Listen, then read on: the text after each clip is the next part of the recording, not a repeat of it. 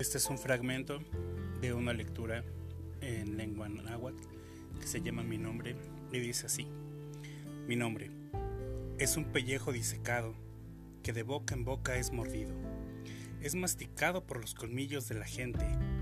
Me he despojado de las vestiduras de mi nombre, como se despoja la serpiente de su piel. Mi nombre es un chicle que los niños no pueden tener. Mi nombre ha sido rechazado con desprecio.